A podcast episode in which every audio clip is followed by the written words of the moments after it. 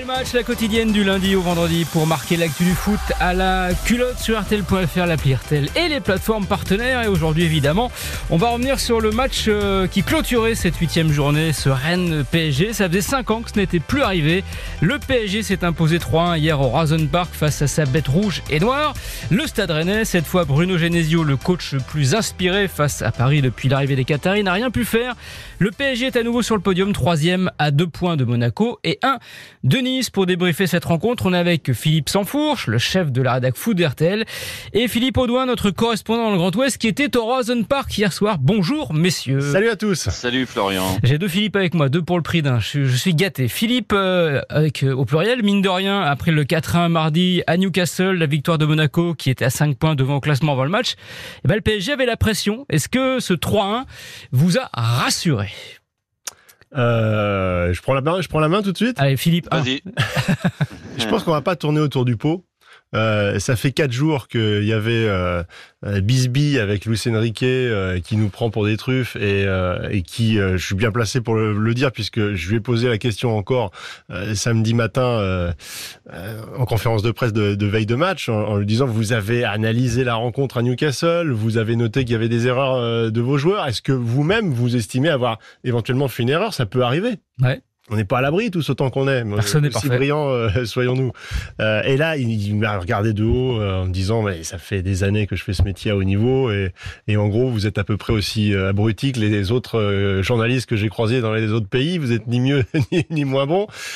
sauf que la vérité, c'est qu'il a mangé son chapeau. Ouais. Il a mangé son chapeau, Luis Enrique, puisque il, il, le lendemain, il alignait euh, une formation avec, certes, un, un, un, schéma qui est un peu hybride, mais qui est quand même avec trois milieux euh, de terrain, Des vrais milieux. de métier. Ouais. Et bah, comme par hasard, dis donc, son équipe était plus équilibrée. Et le duel du, du, milieu de terrain, il a été globalement remporté par le Paris Saint-Germain. Donc en fait, on saura jamais euh, où est la vérité. Pour l'instant, le vrai niveau du Paris Saint-Germain en Ligue des Champions, on attend toujours de le voir dans une configuration normale, logique, avec Vitinha au milieu de terrain et pas avec un, Barcola ou un Colomboigny placé n'importe comment. Ce qu'on avait vu contre Dortmund, d'ailleurs, vous avez joué en 4-3-3, il l'avait remporté euh, 2-0. Mais euh, sur sur la vision euh, du match, l'autre euh, Philippe, vu du stade, euh, on a l'impression qu'évidemment ce, pari était plus équilibré, mais pas forcément toujours euh, toujours très rassurant. Je les ai trouvés moins à l'aise que ce qu'on a pu voir en début de saison. Il y avait un peu de par un peu de fébrilité. Ben, je te rejoins, Florian, parce que moi, j'oublie pas la première demi-heure hier où Rennes était bien mieux entré dans son match et euh, où Paris ne montrait rien. Il a quand même fallu ce petit bijou de Vitinha à la 32e minute, premier tir cadré des Parisiens. Et si je compte bien, sur l'ensemble de la première mi-temps, il n'y a que deux vraies occasions hein, pour euh, Paris. Il y a une frappe également de Mbappé détournée par Mandanda, euh, mais c'est quand même très peu dans le jeu. Il y a ces deux buts coup sur coup de Vitinha à la 32e et, ensuite Hakimi sur un centre de, un centre de Zahir Emery qui surprend la défense de Rennes, qui permet à Rennes à Paris, pardon, euh, de se mettre plus à l'aise, je dirais, dans le match. Et la deuxième mi-temps était très différente, et notamment avec l'entrée de Randall Colomwani qui a fait beaucoup, beaucoup de bien, je trouve, en deuxième mi-temps, parce que finalement, l'impression de la deuxième mi-temps, euh, elle est positive. On a l'impression que Rennes s'en sort bien avec ce 3-1. Il y a eu beaucoup, beaucoup d'occasions pour Paris en deuxième mi-temps. Moi, j'oublie pas cette première demi-heure qui a quand même été laborieuse de la part du PSG. Est-ce que c'était pas un peu normal, Philippe, après euh, bah, ce match à Newcastle, ce 4-1, euh, les Parisiens, ils avaient un peu, un peu mal à la tête? Oui, alors après avoir mis un bon coup de pelle à Luis Enrique, euh, on va aussi aller un peu dans son sens maintenant. Et, et, et, effectivement, le football, ça reste un sport où euh, l'efficacité offensive et défensive, elle fait parfois oublier le contenu et, et tout le reste. à Newcastle, si, si la, la, reprise de Dembélé, qui est la première grosse occasion du match, elle est dedans, peut-être qu'on n'aura jamais les débats qu'on qu a eu depuis quelques jours. Ah, mais si elle est dedans, et, et là, pas Dembélé. à Rennes, effectivement, euh, sur un début de match qui était, à mon sens, assez fermé parce que parce que Rennes aussi, et ça je trouve euh, que c'est un petit peu la caractéristique de, de, de cette formation euh, en ce début de saison, euh, elle semble plus équilibrée, euh, mais avec aussi un petit peu moins de d'effervescence et, et quelque part un peu attentiste cette équipe euh, rennaise. Donc euh, le début de, le début de match des deux équipes était assez neutre jusqu'à la demi-heure de jeu. Effectivement, il y avait eu il y a eu une, il y a eu une frappe de une frappe de, de des Rennais. J'ai plus le, le, joueur en tête. Euh, Kalimundo. Kalimundo, oui, la frappe de Kalimundo, voilà, captée par par Donnarumma. Et côté parisien, pas grand chose avant le, le but de Vitinha. Je rejoins Philippe là-dessus. Après, c'est vrai qu'ils avaient aussi besoin de se rassurer, les, Parisiens, et de retrouver une forme d'équilibre en, début de rencontre. Ouais. Euh, donc, euh, on a vu ce changement de, système. Hein. on, est, on est revenu à ce, à ce 4-3-3. Euh, Vitina a remplacé le, le Colomani. Est-ce qu'on a assisté à la mort de ce 4-2-4 Petit ange parti trop tôt, Philippe? Est-ce que c'est terminé ou est-ce que Luis Enrique nous le resservira? Non, il va nous le resservir parce que il est fier déjà, et puis parce que il, est probable que sur certaines situations, quand vraiment tu, tu, tu as l'ascendant, quand ils ont accueilli Marseille qui était en crise au Parc des Princes chez toi, avec des jours de repos supplémentaires, et tu, tu, as différents paramètres qui, qui te permettent de, de, de prendre ce risque-là. Et puis, on, faut pas oublier qu'un match ça dure 90 minutes et que tu peux aussi évoluer dans dans une formation en début de match et puis adapter tes choix. Moi, ce que je reproche à Luis Enrique, pas moi, mais comme tous les observateurs, que ce soit les journalistes, les supporters, tous les gens que je croise qui étaient à Newcastle ou qui ont regardé le match, qui sont pas diplômés mais qui connaissent. Ben oui, mais tout le monde a vu la même chose. C'est-à-dire que que tu démarres dans, dans, cette formation-là, pourquoi pas? Après, quand tu vois que tu en prends un, puis que tu en prends deux, puis qu'à la mi-temps, tu es à la ramasse, euh, tu changes quelque chose. C'est ça qui était, à mon avis, euh, euh, dommageable dans, dans l'attitude de, Luis Enrique. Maintenant, il peut tout à fait repartir. Il y a aussi structurellement un déséquilibre dans l'effectif qui fait que s'il veut jouer en 4-3-3 toute la saison, je pense que c'est une partie de l'explication du problème, il va être obligé d'adapter certains de ses joueurs. On voit bien que euh, Fabien Ruiz, il le fait jouer en sentinelle, euh, euh Solaire euh, dans un rôle de relayeur. Pendant 5 minutes. Voilà, c'est des joueurs qui naturellement sont plus portés vers l'avant. Donc on voit que même donc Barcola, Colomboigny, ils sont passés, Ruiz et Solaire, c'est la même chose. pour l'instant, à part Dembélé et Mbappé et, et Ramos, tout le monde a joué un peu milieu de terrain à un moment ou à un autre. Il y a ce ce côté structurel de l'effectif qui fait qu'on aura peut-être affaire à, à, des, euh, à des schémas un peu hybrides tout au long de la saison. Et ça annonce peut-être euh, quelques réajustements, comme on dit, au mercato d'hiver, avec peut-être un, nouveau milieu qui viendrait rejoindre le, Paris Saint-Germain. Euh, Philippe l'a dit, Philippe, je parle à l'autre, Luis Enrique était assez nerveux après la rencontre. il a fait un passage express et tendu en, en, conférence de presse, alors que Paris a gagné. Comment est-ce que vous expliquez cette, cette nervosité de Luis Enrique qui a envoyé à peu près balader tous les journaliste. Sur Prime Video, il est resté aussi très peu de temps. Sur Free avec Alexandre Ruiz, ça s'est plutôt très mal passé. Je, vous conseille la vidéo sur les réseaux sociaux où il s'embrouille en espagnol. Comment ça se fait que Luis Enrique, euh, alors que finalement tout va plutôt pas trop mal à Paris, pourquoi est-ce que lui se met dans ces états-là?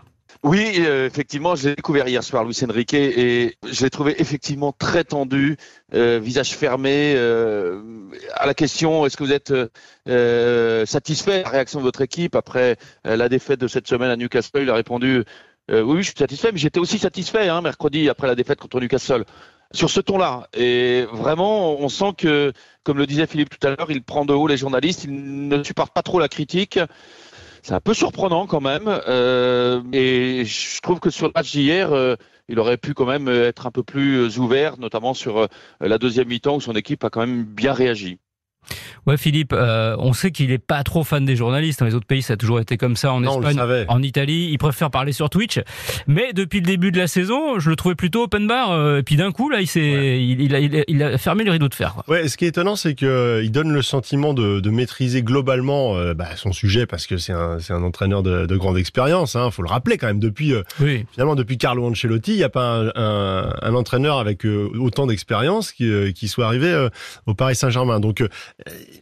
sentiment global de, de maîtrise de, de, son sujet, de la communication aussi, même si elle est un, peu minimaliste.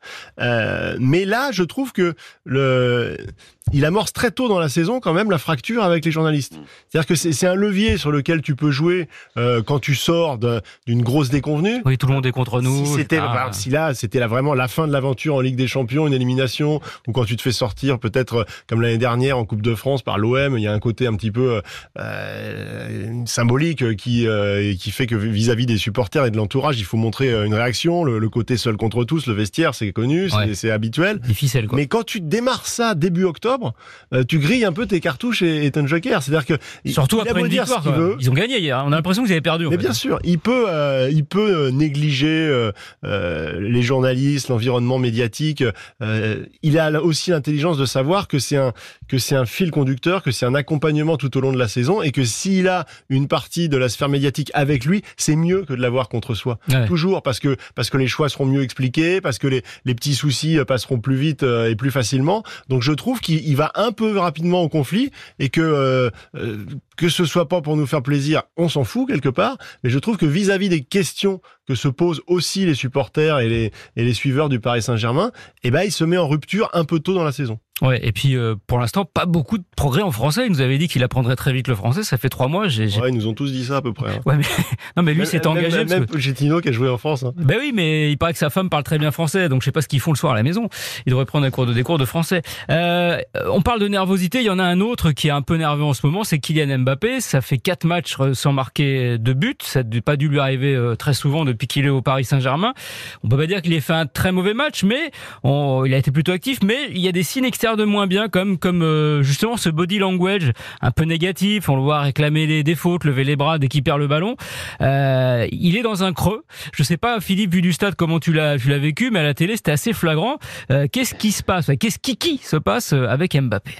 Euh, Il y a une action frappante qui ne ressemble absolument pas à Kylian Mbappé quand il prend la profondeur en fin de match, qu'il se retrouve en duel avec le dernier défenseur rennais, je crois que c'était Assignon, qu'il réussit à, le à déborder, qu'il réussit à dribbler Mandanda. Et là, euh, au coin des 6 mètres face au but vide, il envoie une mine au-dessus du but.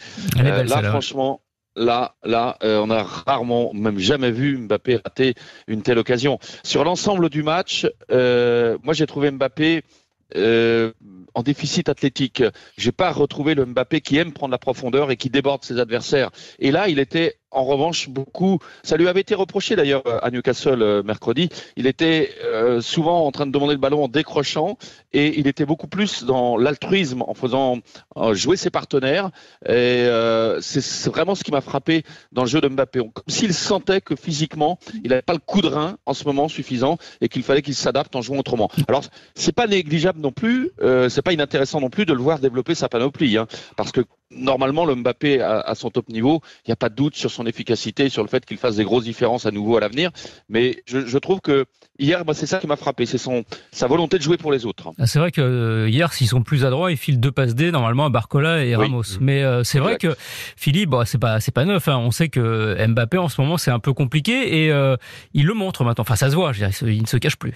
Oui, mais il peut pas le cacher, hein, parce que le terrain euh, renvoie toujours une vérité, euh, quoi qu'on essaye de faire passer comme message. Mais euh, je suis complètement d'accord avec l'analyse de, de, Philippe, euh, parce que ça date pas de ce match. On le voit depuis le début. C'était un petit peu masqué par des très bonnes stats de début de saison, ouais. mais qui, qui correspondaient aussi pas mal de pénalties, pas mal de buts un peu tout fait. Et, et les différences individuelles, l'explosivité exceptionnelle, la capacité à faire d'énormes différences, on, la, on ne la voit pas. Et comme c'est un joueur intelligent, il sait dans certaines situations qu'il ne doit pas déclencher justement l'accélération. Il le fait un petit peu, on l'a vu encore en fin de match, un peu sur des phases très arrêtées, Ouais. euh, parce que il, ça reste quand même Kylian Mbappé, mais globalement, il ne se met pas en, en situation de, de, danger, parce qu'en plus, il y a toujours le côté euh, psychologique par rapport aux défenseurs. C'est-à-dire que euh, si au bout d'un quart d'heure ou 20 minutes, euh, tu rates deux duels ou en vitesse, t'es pris, euh, on l'avait vu avec Kyle Walker, avec des joueurs comme ça. Ouais. À partir de ce moment-là, hop, le, le, rapport de force, il s'inverse. Complètement. Ouais. Donc il n'est pas rentré dans, dans ce jeu-là. Donc il y a le côté physique, c'est évident. Je pense que le déficit de préparation et ce qui s'est passé n'est pas anodin quand même. Hein, quand tu rates la moitié de, des matchs de préparation de ton équipe, c'est pas, c'est pas, c'est pas rien. Mais qu'est-ce qu'ils ont fait avec les lofters? Ils faisaient des scrabbles ou quoi? Parce qu'on a l'impression qu'ils sont. Oui, mais ça remplace pas la, la, la, la compète. Et puis il y avait euh, forcément. Un, un, vrai problème euh, euh, moral, mental à ce ouais. moment-là, qui, qui, qui, a dû jouer aussi sur, sur, sur la qualité de sa préparation. Et puis il y a un autre aspect qui est évident, c'est que le dé, les départs combinés de Neymar et de Messi font qu'il se met lui-même une responsabilité euh, supplémentaire dans la construction du jeu. C'est-à-dire qu'il sait qu'il n'est pas devenu un 10, un organisateur du jour ouais. au lendemain, mais quand son équipe est à 0-0 ou pire menée et que il, a ce besoin de, venir euh, décrocher, d'apporter autre chose pour montrer aussi à ses coéquipiers euh, euh, que qui met la main à la pâte, qui, qui prend ses responsabilités de patron de, de, de l'équipe. et je pense qu'il y a un équilibre à trouver. C'est-à-dire quelque part, comme le disait Philippe, c'est pas mal aussi de le voir un petit peu élargir sa palette, mais il faut pas qu'il en perde ses qualités intrinsèques premières qui sont évidemment celles pour lesquelles il est est aujourd'hui un des meilleurs joueurs du monde. Tu disais que effectivement, il fait cet effort-là de, participer euh, au jeu, peut-être parce qu'il peut pas faire autrement physiquement, mais il y a quelque chose qui m'a moi heurté aussi, c'est que je trouve que depuis le début de la saison, justement, ce côté un peu exemplaire, vice-capitaine, il faisait vraiment les replis défensifs. En tout cas, il participait beaucoup. Et là, hier, à nouveau, euh, à Newcastle, c'est le cas, et contre Rennes aussi.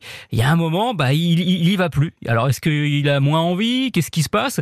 Parce que aussi, peut-être que ce 4-4, ce 4-2-4, ce fameux 4-2-4, ne peut fonctionner que si les quatre font les efforts. S'il y en a un qui les fait plus, oui, enfin, en théorie, euh, quand il y en a quatre devant, euh, il y en a, il y en a deux qui sont censés faire les efforts, et après sur les deux autres, euh, ça se joue à la carte de visite. Entre Ramos et Mbappé, il n'y a pas photo. Ouais, c'est clair, mais enfin, pas trop à lui de le il faire, faisait hein. quand même un peu, un peu plus les efforts, je il trouve. jamais, faut pas, faut pas rêver. Non, mais d'accord, mais il les faisait un peu plus, et là, il a à nouveau arrêté. Est-ce que c'est parce chasser que le naturel, il revient, chasser le naturel, il, revient au galop. Ah, et puis avec Mbappé, le galop, il va vite. Hein, oui, mais plus dans un sens que dans l'autre.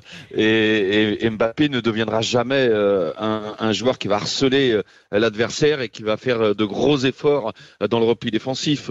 Effectivement, il l'a un peu plus fait depuis le début de la saison, mais ça va jamais être ce joueur-là.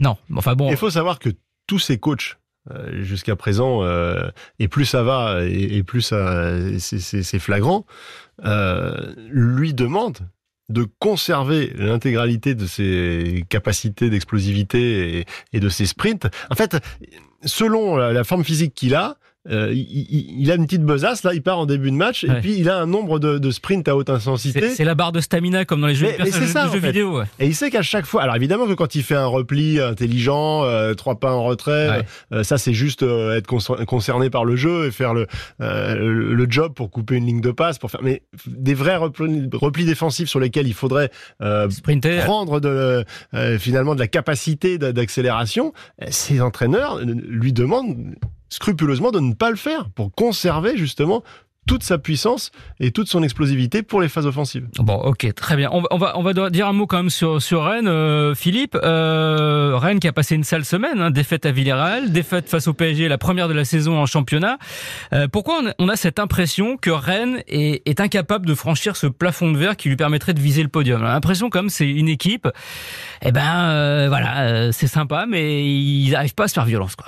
Alors, euh, c'est marrant ce, regard euh, parisien parce que c'est euh, Sébastien Tarago dont on refait le match l'autre jour qui faisait la même observation, ah, bah, qui reste euh, sur sa fin par rapport au Stade Rennais.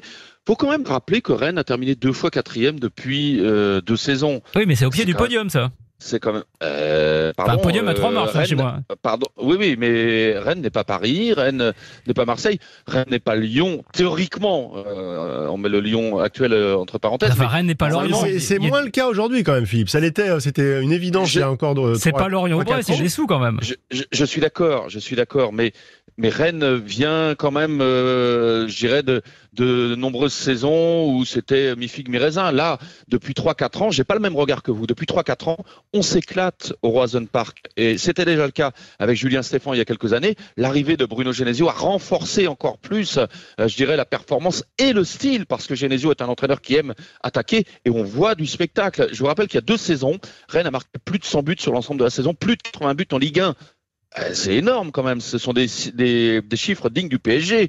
Et, et, cette équipe de Rennes depuis euh, deux ans euh, donne beaucoup de plaisir et de satisfaction à ses supporters. Donc moi, je suis un peu en décalage par rapport à ce regard parisien. Par contre, là où je vous rejoins, c'est que sur ce début de saison, euh, là, c'est beaucoup moins bon quand même. Hein. Il y a eu cinq nuls d'affilée. Il y avait une invincibilité qui courait jusqu'à il y a quelques jours, que ce soit en Coupe d'Europe ou en championnat, et qui a explosé en vol là en l'espace de deux matchs.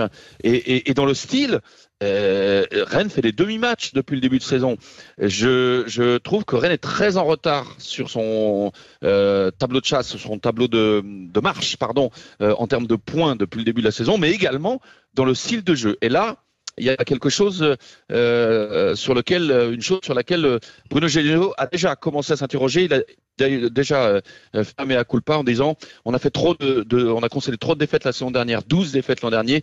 Euh, pour corriger ça, il faut transformer ces défaites en match nul. Sauf que son, son, équipe a perdu euh, de la créativité et il a dit il va falloir qu'on retrouve cette spontanéité de l'année dernière. Donc il y a encore un beau chantier devant Rennes pour revenir dans les premiers. Après que Rennes termine quatrième du championnat, ça reste euh, une très bonne chose pour Rennes. Hein. C'est là où je suis un peu en décalage par rapport à vous. Mais pardon, hein, Philippe, je vais encore avoir un regard de, de Parisien. Je suis, je suis vraiment désolé.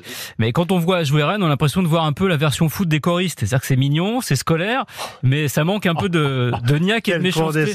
Mais non, mais est-ce qu'il manque pas, est-ce qu'il manque pas un joueur comme à l'époque Benjamin André, un mec un peu, un peu méchant qui met des bras? Je trouve que cette équipe, elle est trop gentille en fait. Hier contre Paris, contre Paris, je les ai trouvés gentils. Ils limite un peu, un peu apeurés alors que ce pari était prenable. Ils avaient pris une veste euh, et une rouste euh, à Newcastle. Moi, je pensais quand même qu'il leur rentrerait un peu plus dedans. Je, le trouve. Voilà, je trouve c'est une équipe mignonne. Voilà. Je, je c'est pas tout à fait l'impression que j'ai sur euh, le plan de l'engagement athlétique hier. Après, ça reste Paris qui a une maîtrise technique bien supérieure, donc que, que Rennes perde contre Paris, même si ça n'était plus arrivé depuis 2018, en tout cas à domicile. Et d'ailleurs, Rennes avait battu deux fois Paris la, la saison dernière. Euh, bon, c'est pas très grave. Moi, ce qui m'embête, ce sont plus euh, les demi-matchs contre Le Havre, à Brest, contre Lille, où, où, Rennes arrache euh, un nul miraculeux à domicile, à Montpellier, un petit 0 à 0. Ce sont plus ces matchs-là, moi, qui m'interpellent euh, de la part des Rennais. Et, je répète quand même que vous oubliez un petit peu euh, ce que Rennes a fait de bien depuis deux ans.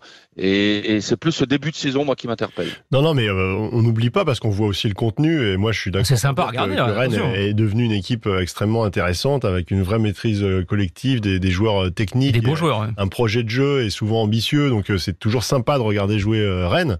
Euh, après, il y a, y, a, factuellement un manque d'expérience de, et de maturité, notamment dans la ligne défensive euh, qui font que hier en seconde période, dire, si Paris est un peu clinique, ils peuvent ah en prendre 4 ou 5. Hein, euh, donc là, il y, a vraiment des, des, déséquilibres qui à ce niveau-là euh, sont sont quand même très périlleux. Euh, Matic c'est très bien, mais il en faudrait un parling quoi. Et en fait, il y a pas. Donc c'est vrai que bon bah Martin Terrier, ça va prendre du temps, mais il va aussi apporter du bien. beaucoup et, et, et, les aider aussi avec un petit peu plus d'efficacité offensive, parce que c'est vrai qu'on voit, c'est la frustration de la semaine, elle est pas trop contre Paris, elle est surtout euh, en Coupe d'Europe. Le match à Villarreal, franchement, sur l'ensemble de la rencontre, euh, non seulement Rennes ne doit pas perdre, mais je pense même que Rennes doit l'emporter. Donc euh, c'est, c'est, il y a encore des matchs comme ça où on a une frustration. c'est vrai qu'un petit peu d'expérience, notamment derrière, ferait un bien fou à cette équipe. D'accord, Philippe. Et puis il y a, y a, un recrutement également qui, qui bah, je dirais pas qu'il pose question parce qu'il est bon sur le papier, mais on attend de voir quand même euh, Reader qu'on ne connaissait pas en championnat de France et Enzo le fait et Blas qui a encore été décevant hier, Blas. Donc euh, il y a des recrues qui vont devoir vite se reprendre. Mais ça c'est du milieu de terrain. C'est vrai que c'est derrière qu'il manque un peu de monde et puis euh, devant euh, quand même la perte de Doku, on peut on peut dire ce qu'on veut, mais qui s'éclate à City, ça a fait du mal à, à Ça manque un peu d'exclusivité aussi devant, non? Oui, oui, oui. Puis il y a Kalimundo euh, qu'on ne reconnaît pas, lui qui avait été prêté deux années à Lens euh, avant de signer à Rennes il y a un an et qui vraiment tarde à s'imposer à la pointe de l'attaque. Donc euh, vivement le retour en forme de Martin Terrier pour apporter euh, à nouveau du peps sur le plan et de la variété dans le jeu offensif. Merci euh, Philippe et Philippe à, Rennes et à Paris d'avoir été avec nous pour débriefer ce match. On se retrouve demain pour la quotidienne dont refait le match. Passez une bonne journée. Vous retrouvez tout ça sur rtl.fr, l'appli RTL et les plateformes partenaires. À demain. RTL, on refait le match.